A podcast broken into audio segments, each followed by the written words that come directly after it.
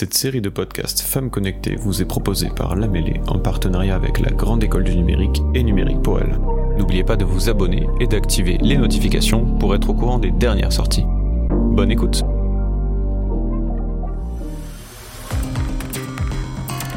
L'une des premières femmes à sortir de l'anonymat dans le monde du cyberespace, c'est June Milon. Dès l'adolescence, dans les années 1960, l'américaine milite pour les droits civiques des femmes, la programmation informatique, elle s'y forme en autodidacte. On lui doit notamment Mondo 2000, le magazine de la culture technologique et anarchique qu'elle cofonde à la fin des années 80. June Milon, c'est une défenseuse renommée des droits à la vie privée sur le web. À sa mort, il y a 20 ans, en 2003, l'hommage qui lui a été euh, rendu l'a qualifiée de saint protecteur des hackers. Santa Jude, telle qu'on la surnomme, reste une exception à l'époque dans un espace largement dominé par les hommes. Bonjour Marie. Bonjour. Toi aussi, on peut dire que tu es une autodidacte dans la programmation informatique. Oui, oui, on peut dire ça. Tu as 24 ans, un solide bagage universitaire, un bac euh, S, une licence en droit public, un master sécurité défense à Sciences Po Paris, tout ça est juste Oui. Et puis, tu décides finalement donc de renoncer à la fonction publique. Euh, il y a un an et demi, tu as envoyé un peu par hasard ton CV chez Advance Oui, c'est ça. Bah, hum, en fait, euh, voilà, j'étais dans un parcours plutôt classique euh, en politique publique et euh, est arrivé un moment où je me suis demandé si en fait euh, je pouvais pas être utile aussi dans le privé parce que pendant toutes mes études, je m'étais dit euh, le secteur public, le secteur public, le secteur public. Et euh, là, j'ai trouvé Advance euh, qui a une euh, bah, une vocation tournée vraiment euh, vers euh, vers les autres euh, puisqu'ils sont ils sont vraiment acteurs principaux de la cybersécurité en matière d'hôpitaux et je me suis dit bah oui là là aussi je sais que je pourrais être utile et donc par hasard j'ai envoyé un CV et on m'a fait confiance. Tu y es donc consultante en cybersécurité, mais sur ce CV, il n'y avait aucune ligne reliée à la cyber. Ouais, quasiment pas parce que à Sciences Po, j'avais eu euh, un module de cybersécurité mais c'était plus en fait de la cyberdéfense et c'était encore une fois de façon enfin de la cyber très macro hein, de la géopolitique et, euh, essentiellement de la politique publique de la cyber. Donc euh, autant dire que euh, parler d'architecture réseau, DAT, tout ça, rien pour moi. Zéro. Ce qui est plus le cas aujourd'hui. Alors, Non. comment on fait la bascule? Eh bien, avec euh, un peu de travail, même beaucoup de travail, mais euh, non, déjà, euh, donc forcément du travail, ça c'est évident, mais aussi un accueil euh, par euh, une équipe, euh, vraiment un accueil incroyable, vraiment une veillée à ce que mes compétences suivent et vraiment une continuité dans vraiment dans l'accompagnement.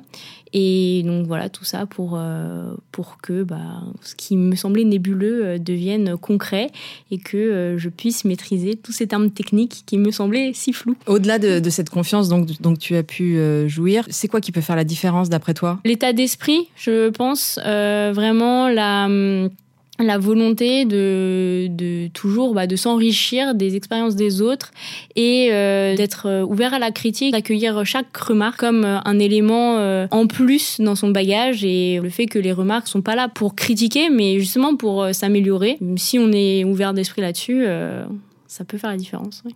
C'est ça que tu aurais envie de dire aux jeunes filles, jeunes femmes? Qui s'interrogent sur ce genre de projet euh, pro? Oui, oui, oui, vraiment euh, à, à fond. Euh, c'est pas forcément évident quand on est une femme euh, de se dire bon, je vais aller dans la cyber parce que c'est vrai que moi-même hein, j'avais beaucoup de préjugés. Je voyais vraiment des personnes euh, avec un bagage euh, très mathématique, sciences dures. Vraiment, je vais dans le cliché, hein, désolé, qui voit pas la lumière du jour, euh, enfermée sur elle-même, enfin, très refermée, très int- introvertie, vraiment.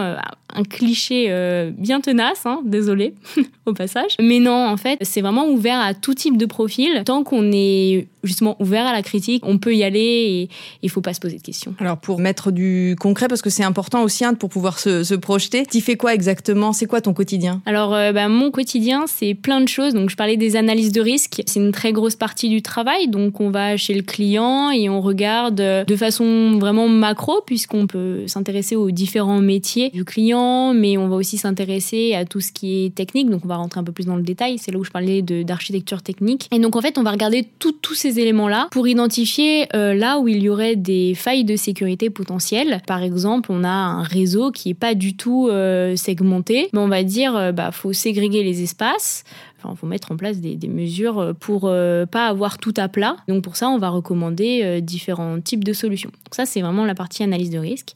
Mais il y a aussi une partie, moi je parlais de conformité. Donc là, on va regarder comment est le client, est-il conforme aux différents textes réglementaires ou législatifs, et on va lui dire, bah tiens, par exemple, là, vous ne respectez pas le RGPD. Pour respecter le RGPD, il faut mettre en place tel, tel élément, tel élément. RGPD Règlement général sur la protection des données personnelles. C'est un univers qui fascine. On peut dire ça.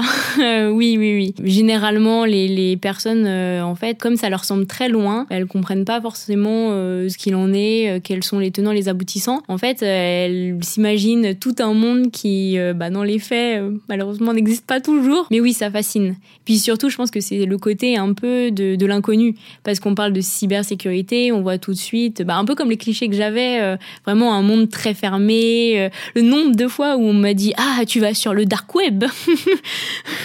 voilà. Et alors, qu'est-ce que tu réponds à ça? Ben, je réponds que même si c'était le cas, ben, je le dirais pas. pas commettre d'infraction pénale.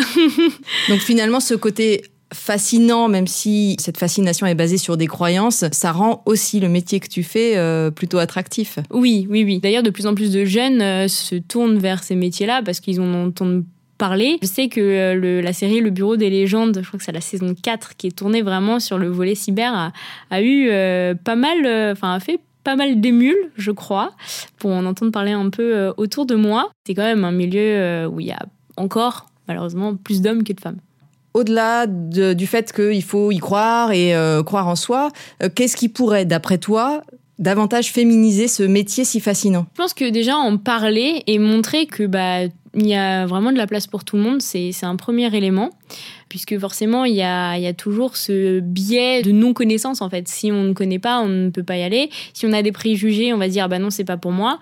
Soi-même, on va se dire, mais non, c'est, on va, on va vraiment s'auto-censurer, on va dire, c'est pas, c'est pas pour nous. Donc déjà, parler, prêcher la bonne parole, si je peux dire ça comme ça, et expliquer que vraiment, il y en a pour tout le monde.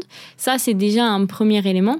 Et puis après, euh, ça passe, alors c'est un peu la continuité, mais je pense que dans les écoles, le fait de développer de plus en plus de modules sur la cyber, ça permet d'attirer et de montrer qu'encore une fois, il y en a pour tout le monde et que qu'on soit autant en études de sciences humaines avec un profil plus juridique que euh, en sciences dures avec un profil euh, plus mathématique, euh, tourné vers les mathématiques. Eh bien, dans les deux cas, on peut aller faire de la cyber. Merci beaucoup, Marie. Merci à toi. Cet épisode vous a été proposé par l'Amélé Podcast en partenariat avec la Grande École du Numérique. Retrouvez toutes nos actions en faveur de la mixité sur notre site numériquepourelle.fr.